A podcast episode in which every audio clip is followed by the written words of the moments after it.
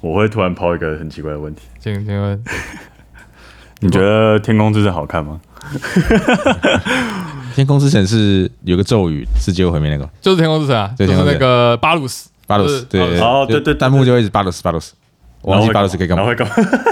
就整个天空之城就炸掉了。哦，哦，对对对，因为好像是要喊这个东西才有用，可是如果你一开始就喊，其实一理论上它它就会炸掉，哦，所以大家在弹幕的弹幕在可能在一开始可 能开场十分钟就一直哎在就结束了在刷巴鲁斯巴鲁斯巴鲁斯，笑死！嗯呃，所以为什么你会问这个问题呢？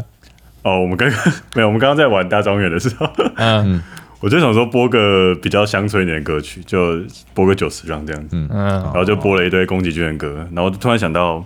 我是在今年才看《天空之城》，就我小时候是没有看过的，啊我笑我宫崎骏可能只看过《神隐少女》，哦啊，对，在那之前的我可能都没有看过，来，也也就是那时候才红的你，们刚刚说你们都没有看过《风之谷对啊，没有，那是什么？就是可能电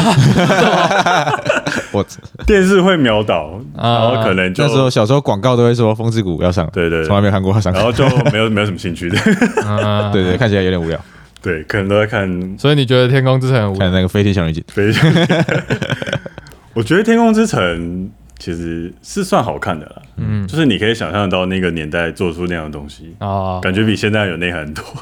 嗯啊？但是纯粹以剧情面或是什么面来看，有点以现代来说有点太朴实了。我觉得有点对，然后有点直线，就是你哦啊完全可以知道他接下来会发生什么事情，就是嗯，这主角就就是是会找到那个城，然后为口碑养大啦。对，然后坏人一定会输掉这样之类嗯的，反正就是这种感觉，嗯，对，就是都猜得到这样子，嗯，但是整个画面的呈现是很辽阔的就是觉对，然后就觉得现在好像已经做不到这个，可能 CG 就会比较多，之后比较假啊嗯就变得比较假，因为以前是他们那个应该是手全手绘啊全手绘嘛赛璐璐赛璐对璐啊对啊对啊，就是现在已经做不出那个、这种东西来了。像阿 k 拉，阿 k 拉很经典，他就是整个都是全手绘的，然后他是几百几不知道几百万张原画，阿基拉是那个有车子的那红个哦车子那摩托个，对对对对对，三道猴子那 个，三道猴子，他可以有主题曲，是不是？你这样讲直接得罪两方人，直接得罪阿基拉支你持没有者看跟那那个个改图吗？哦 OK OK OK，很屌 啊有那个海报这样子，大家如果有兴趣可以去搜阿基拉跟三道猴子，应该就可以查到那张 图了。这来看样一子，下，就是他就改成那个绿色 车，很好笑，永远都可以走在时代的那个最前端。对啊，之前什么那个轰隆隆隆隆，补缺那量个那个没手对对也是赛对，车他也是有阿 k 拉，然后那什么天竺车车也是， 都可以是阿基然拉。后有任何车，就觉得对，以前比较有，以前感觉剧情比较隐晦啊，他会故意弄得比较隐晦一点，然后让你有一点点看不懂，让他觉得好像很厉害。你是说天空之城吗？对啊，我觉得他有哦，寓意上面有点隐晦，比如说什么，他完全不跟你讲以前拉普达发生什么事情。哦，他没有跟你解释这个，对对对，就不会有人跳出来说、啊、这里以前很屌啊，嗯哦，我以前干嘛干嘛嘛，什么啥小的。这是不是黑暗灵魂的叙事吧？对，有一点，哦他就是直接给你一个那个城，然后里面有一堆机器人，然后你就嗯根本不知道就怎么自己会去脑补你自说己以会前发想生什象很么事情多。。我觉得这就是宫崎骏他的傲慢，他就是喜欢画这些细腻的设傲慢，呃，他就是喜欢画这些细腻的设定这些事嗯情。然后有有一个押井守，就是《攻壳机哎动队》那个电影版攻壳机的动队导演这样嗯子，他就在讲说。宫崎骏他最厉害就是画水这件事情，就是说他作为一个动画家，但是他其实是喜欢去细腻的去画出那些感受性的事情上面，哦，所以他就可以很强大的去呈现这个天空之城的氛围，他不用去用设定这件事情哦来说服你这样子，他可以用画来说服你这个世界观这样子。反正你看了，你什么感觉就是什么感觉。对，嗯嗯。好，所以我们刚刚，所哎哎， 我以我 们还还想继续聊了。我们继续吧。 怎么是黑白切？ 我觉得是正片嘞、 OK 好，就等一下好，给你个机会，你刚刚想讲什 么？现在想什么？我觉得这种是， 算了算了算了，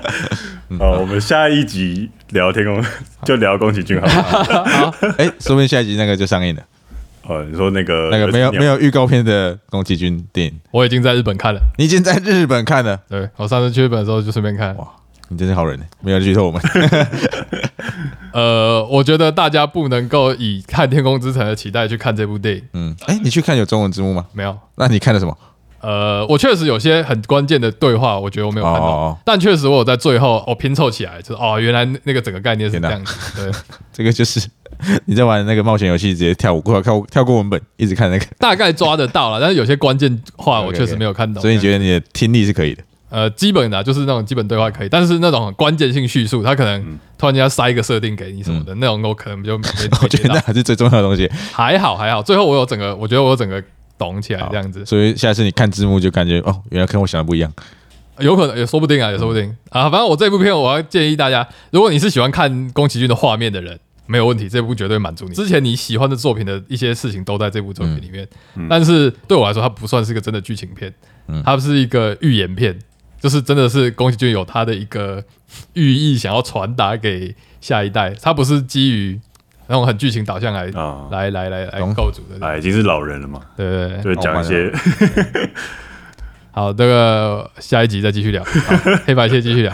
然后就刚刚我们就在《天空之城》的背景音乐之中，我就觉得我们今天玩的大庄园有整个浮起来的一个感觉，这样子。呃我们飞是在飞小岛天上的，飞天大大飞天大庄园，这 样空岛大庄园。对我当时真的有这个感觉，这样子。嗯，好好，所以我们今天玩的游戏是大庄园它叫做拉格兰哈，拉格兰哈。对为什么会是讲大庄园呢？是因为拉格兰哈真的是太难念了。嗯，就是标题里面完全没有“庄园”两个字，对对，但是可能以前大家都觉得它是大庄园。其实是因为我我刚刚 Google 翻译就是查拉格兰哈的，应该是这样念啦，嗯啊就西班牙文，然后 Google 翻译是写农场，哦，庄园哦，阴拉性就是那种他们那种阴性的呃啊 n，嗯嗯就是那种阴性前的面那个字词，对对对所以实际上应该是拉点格兰哈，然后格兰哈是庄园的的对，可能啦，可能的意思。对啊，懂了。然后我会讲它是大庄园，是因为以前有人这样称呼它，旧版的时候。嗯我们今天玩的是新版的豪华版，嗯，对这是二零二三年出版的，然嗯后中文版菜鸟又有代理了。对，又是鸟哥的游戏对，对然后它的美术是全面翻新的，哦，对然后它把所有的扩充都囊括在里面的，所以旧版是没有扩充的。嗯这就是大合版的概念嘛。哦，OK，新版是今年出的，二零二三年。啊，新版今天出了，我们非常的意外，就有一天突然有一盒就寄到了桌拌饭 来，嗯，然后打开来，诶，有人有买 大庄大园庄园吗？ 没其有实其实没有任何的证据是菜鸟寄给我们的吧。对，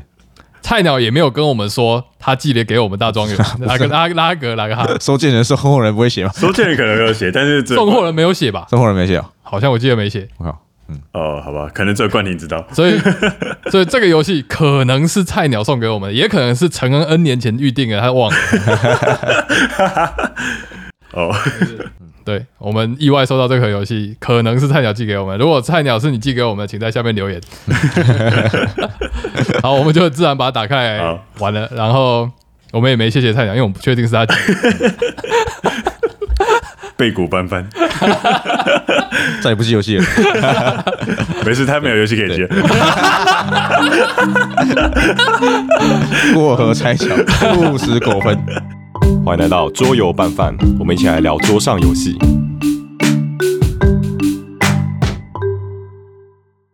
拉格兰哈是个什么样的游戏呢？它是个策略游戏，它现在是策略排名是一百五十名，嗯，蛮然后高的呢，重度大概是三点七，哦，有到三点七哦。我今天感觉大概是三，是蛮顺的对不对三点多出头诶。但是我觉得它的规则上是蛮直觉可以去理解的。嗯，我们快速讲解一下这个游戏的运作模式好了。首先呢，我们今天玩的是豪华版嘛，就是新版的这个豪华版这样子。那基本上每一个人除了中央的大版之外，每个人会有一个个人版。那这个个人版在豪华版上是一个三层图版，双层图版大家可能现在已经大家已经听到过了，就是底板上面会有一个凹槽，让你可以放 cube 去塞住。那这个游戏也不例外，但它特别的地方是它在底板的下面又做了一层凹槽，嗯，让你可以把卡片插到底板的凹槽下面卡住。呃，有什么游戏也是类似的机制吗？因为暗暗曲也可以插卡，对对对，就是类似你把对对对你有一张卡片，你插到你的板下面去记录说你有获得了什么能力、嗯啊。像最近那个《镰刀战争》的新版，嗯，它也是有这种升级啊，就是把卡插到你的机甲的版图下面，这些哦这个概念。嗯，那只是说，就是拉格莱他他做了三层图板，你插下去的时候，你不用在那边对，因为它就是一个槽，有个凹槽，对对对，让你可以稳稳的，就是把卡插在下面这样子。开心，这个物理真的做的非常好。对，然后它的特色就是它的卡片呢是可以试用的，他把四个方向做了不同的种类的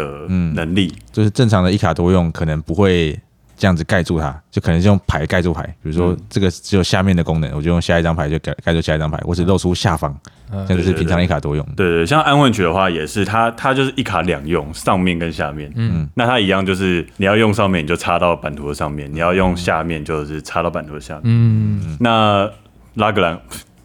大庄园现在都叫它大庄园，好，大庄园现在呢就是它不止只有上下两个，它还有左右。嗯，它可以插到图板的左边跟右边。它第一张你插到底，就会刚好露出右半边的东西。对，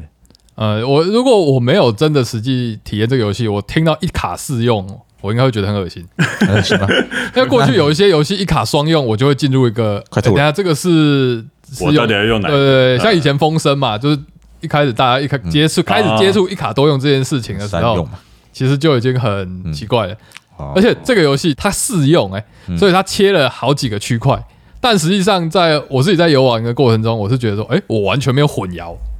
因为它的那个分界是蛮清楚的这样子。对比方说，它的上面是类似马可波罗合约，就是你游戏中可以解合约来拿换分数。嗯，下面的话呢，就是一些被动特殊那能叫力做。帮手，什么鞋匠啊，什么银饰的工人啊之类的。对对对对，然后左边的话是类似农田，那就是一些基础资源的，种田啊，就是开垦农种田对田。对像我对一对嗯开始我可能种了一个，加了一个葡萄园，我接下来那个收获阶段，我就可以获得农作物这样子。嗯嗯，然后最后右边就是一些基础能力，像增加你手牌上限，或者是每回合给你收入这样子，嗯，类似这种东西。所以这个四种类型其实你分的蛮清楚的，嗯你大概知道说我现在想要哪一个方向，我就是往哪边插这样子。我在刚听完规则看到这些卡的时候，我稍微有一点说啊，我要研究四种功能，好累哦。但其实实际上在游戏过程中很单纯，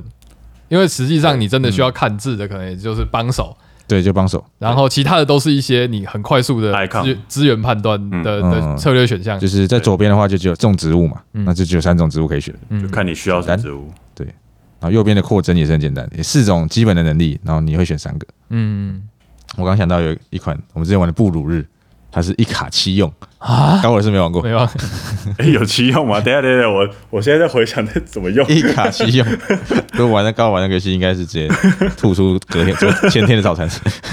我觉得它排背也可以用，嗯，排背是拿来盖房子，就是它它直接把卡卡片反过来也是可以一种用法。对对嗯，啊，所以刚介绍完一卡多用嘛，嗯嗯嗯，呃，这款游戏在旧版的时候，它是在上面大大写了一个叫做 Dice Game，就是骰子游啊戏，嗯但是玩起来其实没有那么骰子啊，就是一开始的时候，右维是说这勃艮第嘛，但是我觉得差异是有点多，就是勃艮第是用骰子去驱动行动，对，但这边的骰子大部分都只是在拿拿收资益源，对，拿资源。但是它真正的行动其实是送货。OK，嗯嗯，大概讲一下游戏流程了。我们大概就分个三个阶段，第一阶段就是我们会打牌，然后补牌，然后就拿收入。那打牌的时候呢，我们就会去抉择这个一卡适用的部分要到底要打到哪里去。对，因为我们除了第一回合打两张之外，其他每回合基本上都只能打一张，嗯，除非你有一些特异功能。对，嗯但是特异功能也其实也打不了太多张，对，所以整把游戏大概七八张牌就差不多了。嗯，我们六六个回合嘛，第一回打两张，所以 default 至少会打七张牌。我觉得这个抉择点是一个很酷的思考，嗯就是你可以拿同一个行动去当特异功能，你也可以拿这个去当合约。嗯对，就是跟你平常在做那种功能排方是一样的，只是这是你有有你自己的卡片上去决定。对，就是我可能这一栋，比如说我玩马可波罗这一栋去拿两个金金矿，嗯然后他别人那一栋是去拿合约，但是在大庄园里面呢，我们是用插卡这件事情来取代行动这件事情，再把行动的整个逻辑思考抽到这个打牌这里来。但是就变成说，我我自己会觉得有一点混乱了，就是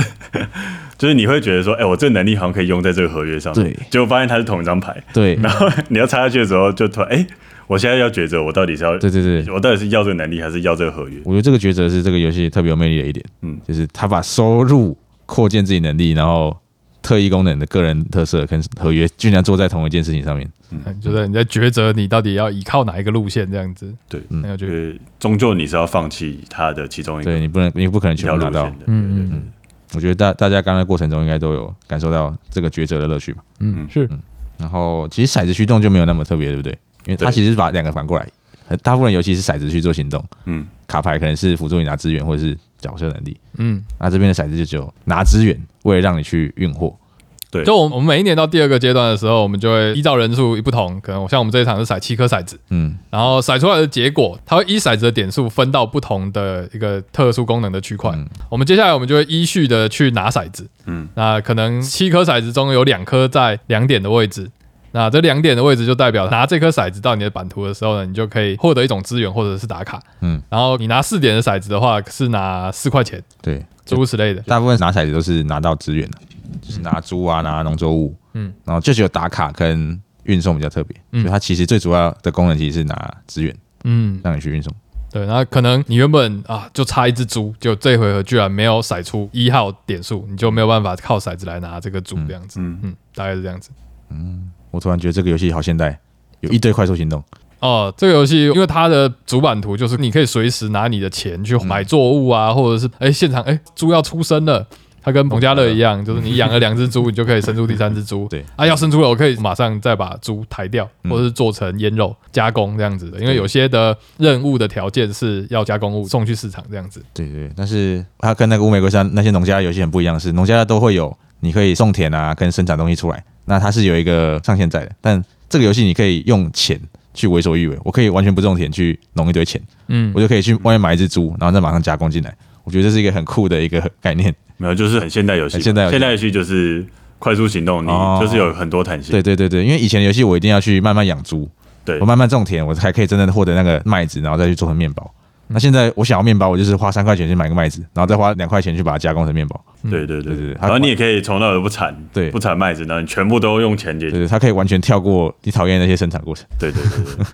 就很舒服啊！我整个游戏玩下来是我没有那种啊、我刚刚没有先换什么资源，嗯结果最后我这个策略整个搞不崩出坏来。这样子。对对对对，我甚至是可以把钱压在最后再，我想说，哎、我猪很多，嗯我到时候真的需要我在临阵把猪卖掉换成钱，嗯再去做资源转换都还来得及。对，我觉得这个确实是一个很大的特就色，是没有那叫什么惩罚性没有那么高，嗯就是惩罚性很低，然后容错率了，容容错率超低对。但是我记得之前玩类似容错率很低的游戏，就遇到另外一个问题，就是你可能卡不太到人。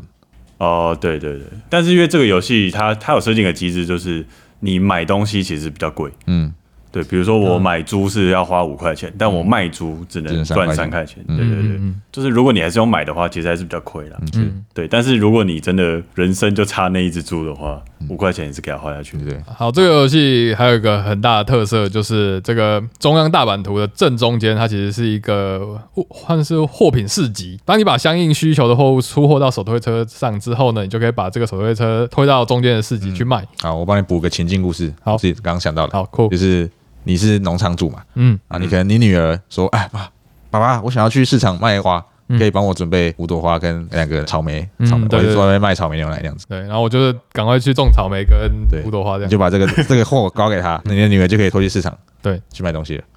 有趣的是，拉格兰哈这个游戏的中央主板的这个市集，它其实是有点像那个卡塔林岛的那种地形的感觉，格方格方格的那样子。六角六角板块，格，对，那假设我是用一个五级的货品到那里的话呢，嗯周边的如果有数字比较小，二级、三级的，嗯，我这个别人家五的级一下去，别周人就别人就吓跑了。对，意思就是说 我的这个货太屌了，把周遭的人的生意都吸光了，嗯他们就只能够没生意就退下去了。啊，对，哦我卖草莓牛奶，他卖那个榴莲 牛奶，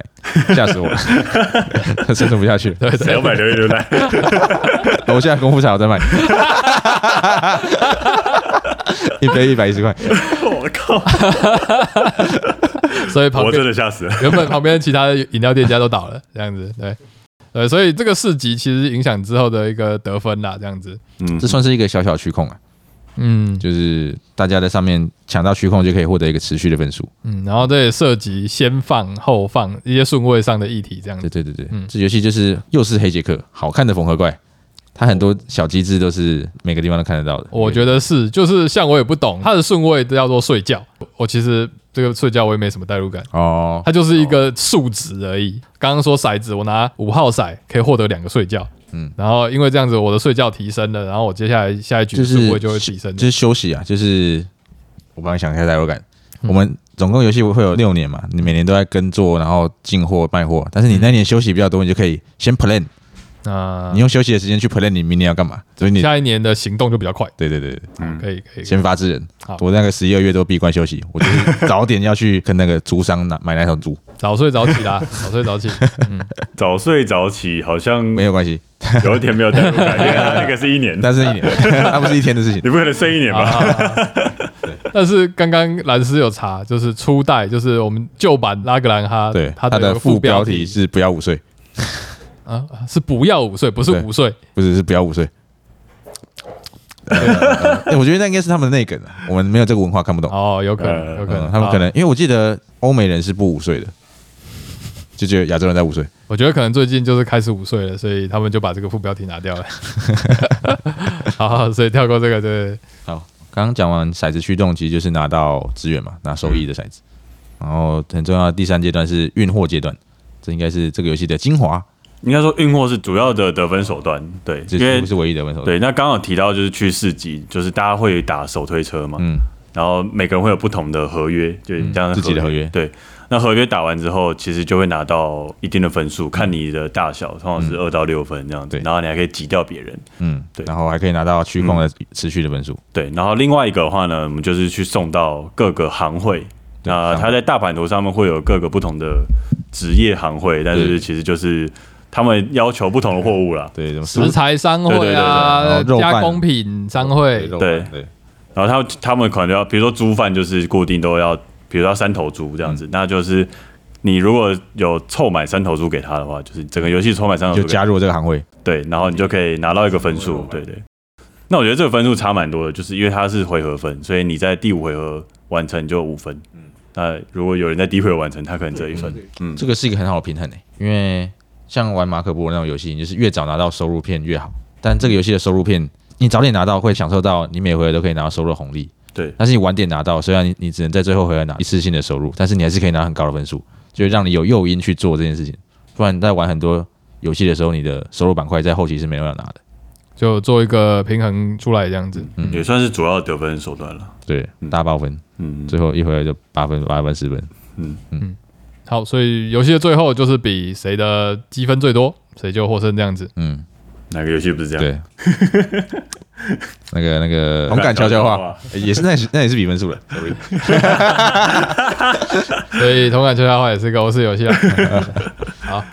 我觉得它的顺位也是挺好的，就是在运货之前你会去讲顺位，然后大家都可以在有一点竞争的感觉，因为场上的刚刚讲的行会，它有一点鼓励你去很早起的那个行会，你可以获得额外反正的一分一两分。说说差多，好像也没有差很多。不过你们两个不是差一几分而已嘛，啊但是你抢那个分数感觉就很很爽， 就是你做了这件事情都比别人多两分，爽啊爽爽。嗯对，但是不会到影响整个游戏，因不会为影响它就是差个一两分这样嗯，子。但是我觉得它是很有诱因去让大家去竞争的。嗯嗯嗯，就是不不卡的游戏就缺少卡人的因素，就像什么像大招人这种容错率超级高的游戏，我都觉得它会卡不到人，我就觉得失去策略游戏的那个醍醐味。哦 OK，对，就像布拉布拉布拉哦格，对布拉格是完全卡不到人，然后他又没有用其他东西去补回来，嗯所以你从头到尾就觉得啊卡不到人，就很单机的感觉。嗯，我觉得还有一个卡人有趣，就是那个顺位的部嗯分，就是送货的时候，我们是会有一个大家选一个铝卡，那个铝卡上面会有最后的休息点数的冲刺，嗯，然后它是大家盖着一起翻的，对，所以可能要去稍微算一下，说别人会不会哦，这回合这超过回是不对对是对是休息大师？对对对，他可能休息四，你只休息一，你对就你就失去了你顺原位本以为会有的顺位，哦，对，我觉得可以加那个驴子特特别驴的扩充，会对更更更刺激一点。嗯嗯因为像我们玩的时候，我们往往抢到最高顺位的，它可能代表的是你下一回合可以多打一张牌，那那个影响力可能就差很多。对，因为骰子也先选嘛，嗯，好，对大概是这样子。然后再最后讲一下，就是新版的豪华版里面就有很多模组的扩充可以啊，对，像我们刚刚就有加一个呃女主人扩，没那有啊大家就有一老婆个啊小姐扣你，小姐哦阔，小姐阔是叫小姐，对他没有说她是你老婆，她是女士，是可能是你老 妈，对，有可能是可能是菲佣。